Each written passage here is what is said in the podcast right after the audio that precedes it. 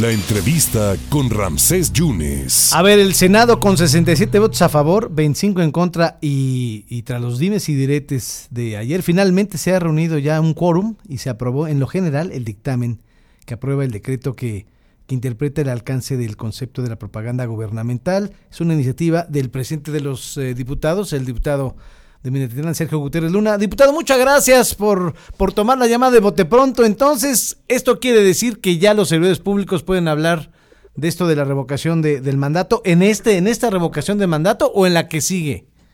Mi querido Ramsés, ¿cómo estás? Buenas tardes a ti y a tu auditorio. Muchas Mira, hay que esperar a que se publique en el diario oficial, que yo creo que pudiera ser entre mañana y el lunes. A partir de ese momento entrará en vigor.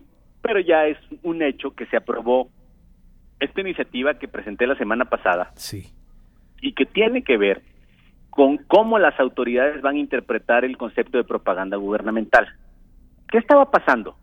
Que el INE eh, estaba prohibiéndole a todo mundo eh, que no podía hablar sobre el tema de revocación de mandato. Esto va contra eh, el derecho de libertad de expresión. Más que ellos. Pero sí, ellos, bueno, ellos sí, ellos tienen su actividad política, ¿no? Pero el tema de propaganda gubernamental tiene que ver con el gasto público, es decir, la propaganda que se paga por entes de gobierno está prohibida en este momento. Eso es correcto. Hay una veda. Pero lo que no está prohibido o no debe estar prohibido es que las personas puedan expresarse, que las personas puedan manifestar ideas, propuestas, pensamiento sobre temas de diversa índole como lo es también la revocación de mandato y esto llegaba hasta el absurdo de querer impedir que el presidente Andrés Manuel López Obrador no pudiera hablar de un tema que le atañe a él directamente porque él es el objeto de esta consulta donde la gente lo apoya y él no puede hablar. Entonces era un absurdo, un ilógico. Claro, con la agenda política que traen Lorenzo y y nosotros pues logramos aquí en la Cámara de Diputados la semana pasada y en el Senado se acaba de confirmar ahorita, aprobar esta interpretación. Estamos contentos porque vamos a poder hablar todos con libertad, como en una democracia debe hacerse, Ramsés. Ah, ah, expresiones a favor y en contra de la revocación. Por supuesto, pero ¿qué veíamos? Que los que hablábamos a favor, el INE nos censuraba, y en contra, todos hablaban y ahí se hacía el que no ve. Entonces eso eh, era un desequilibrio, que hablen a favor y en contra quien así lo desee. Libertad de expresión, Rams. ¿Todavía existen estas denuncias penales en contra de los consejeros que tú interpusiste, diputado? Mira, eh, ahí están en la Fiscalía General de la República. Yo no les he dado seguimiento porque uno presenta una denuncia y ya es la autoridad eh, que procura justicia, en este caso la Fiscalía, quien hace las indagatorias o determina lo conducente. Ellos tendrán que tomar la determinación en su momento. ¿En cuánto tiempo eh, se publicaría de, ser aprobada ya en lo general, en lo particular, esta iniciativa que tú presentas, diputado?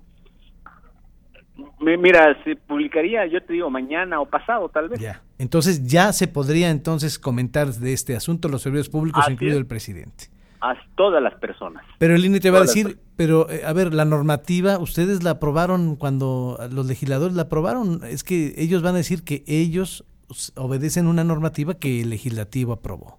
Ojo, nosotros aprobamos y está así en la Constitución que está prohibido contratar propaganda gubernamental. Eso estamos de acuerdo, hay una veda. Pero eso implica pagar. ¿Me explico? No puede ahorita ningún ente de gobierno contratar propaganda con dinero público hasta que se acabe la veda, hasta el 11 de abril. Lo que no, no dijimos y que ellos interpretaron indebidamente es que todos teníamos que callarnos. Eso nunca lo dijimos nosotros. Entonces ahora lo que estamos haciendo nosotros es interpretar esa parte para dejar bien claro que todas y todos podemos manifestarnos libremente. Eh, ¿Crees que hay confusión en la difusión de, la gente? ¿Saben qué casilla va, va a poder.? Eh, no, la, verdad es que el INE ha hecho un nulo trabajo. Están haciendo un papelón. Ellos tienen una, ruta política muy clara. Eh, no están haciendo el trabajo adecuadamente. Eso es muy claro y evidente para nosotros. Diputado, hace unos 10, 12 días platicábamos con el consejero Ciro Murayama porque vino a Jalapa. Van a quitarle un distrito electoral a, Veracruz. Eh, sí, me enteré por medios que fue allá en Jalapa, fue a hablar del tema de redistribución, también dice otras tantas cosas. Ciro no pierde oportunidad para eh, posicionar temas políticos desde su convicción. Nosotros creemos que eso está muy bien, y que debiera de afiliarse a un partido político, pero no puede ser árbitro hablando temas en contra o a favor de uno de los jugadores. Perfecto. Bueno, pues dice que no hubo una, un crecimiento poblacional, hubo un crecimiento del 5% y no del 12% y por eso de los 20 distritos federales que había electorales va a haber 19 en Veracruz y pudieran quitar Jalapa, ¿eh? uno de los distritos. Habrá que analizar el tema, esperemos, todavía está en proceso. Eh, los representantes de Morena Antelín le están dando seguimiento a este tema. Eh, diputado, muchas gracias por tu generosidad y estaremos en contacto, si tú lo permites, en otros temas, ¿sí? ¿Estás contento entonces? Sí, Rafael, quisiera comentarte un par de temas sí, rápidamente. Por, favor, adelante, claro. Estamos ayudando a los pescadores en Tamiagua con unos temas en Conapesca, con la posibilidad de que se les haga un dragado. Estuvimos también en Capufe para ver la posibilidad de la solución a la caseta de Fortín.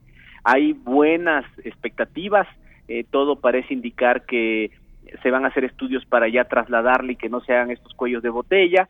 Y traemos varios temas más que para nosotros son alentadores estar trabajando por nuestro estado, por la gente, Ramsés. Vamos a estarles informando. Diputado, el problema este de la caseta de Fortín es que la gente tiene que pagar el servicio estando en una distancia muy corta.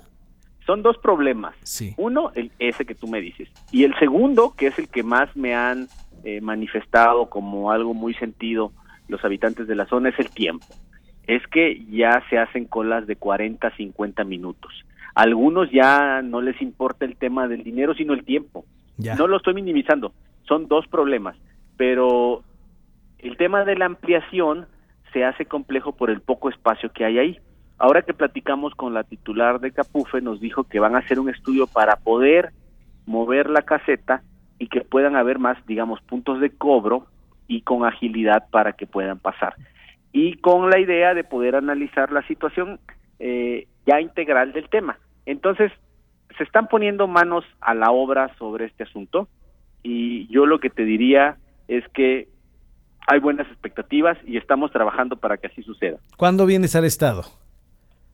Este fin de semana yo creo que vamos a andar por allá, eh, aún no lo hemos definido porque todavía estamos aquí en sesión, ahorita me, me levanté con mucho gusto para tomar la llamada, pero yo creo que en la tarde, noche o mañana definimos dónde andaremos estos días. ¿No vas mañana a Minatitlán a acompañar al presidente? No, no, no, fíjate que es un acto ahí eh, privado de, de, Pemex donde no van los poderes legislativos, sino es de, gobierno y de Pemex. Gracias por tu tiempo y tu generosidad, diputado. Gracias. A tus órdenes, Ramsés. Un abrazo. El presidente de los diputados en el Congreso de San Lázaro, el diputado Sergio Gutiérrez Luna, entonces el Senado aprueba el decreto del diputado Luna, Gutiérrez Luna, para promover ya sin sanciones la revocación del mandato en el momento que se publique, ya el presidente de México y los servidores públicos pudieran hablar de este, de este tema, algunos a favor, otros en contra.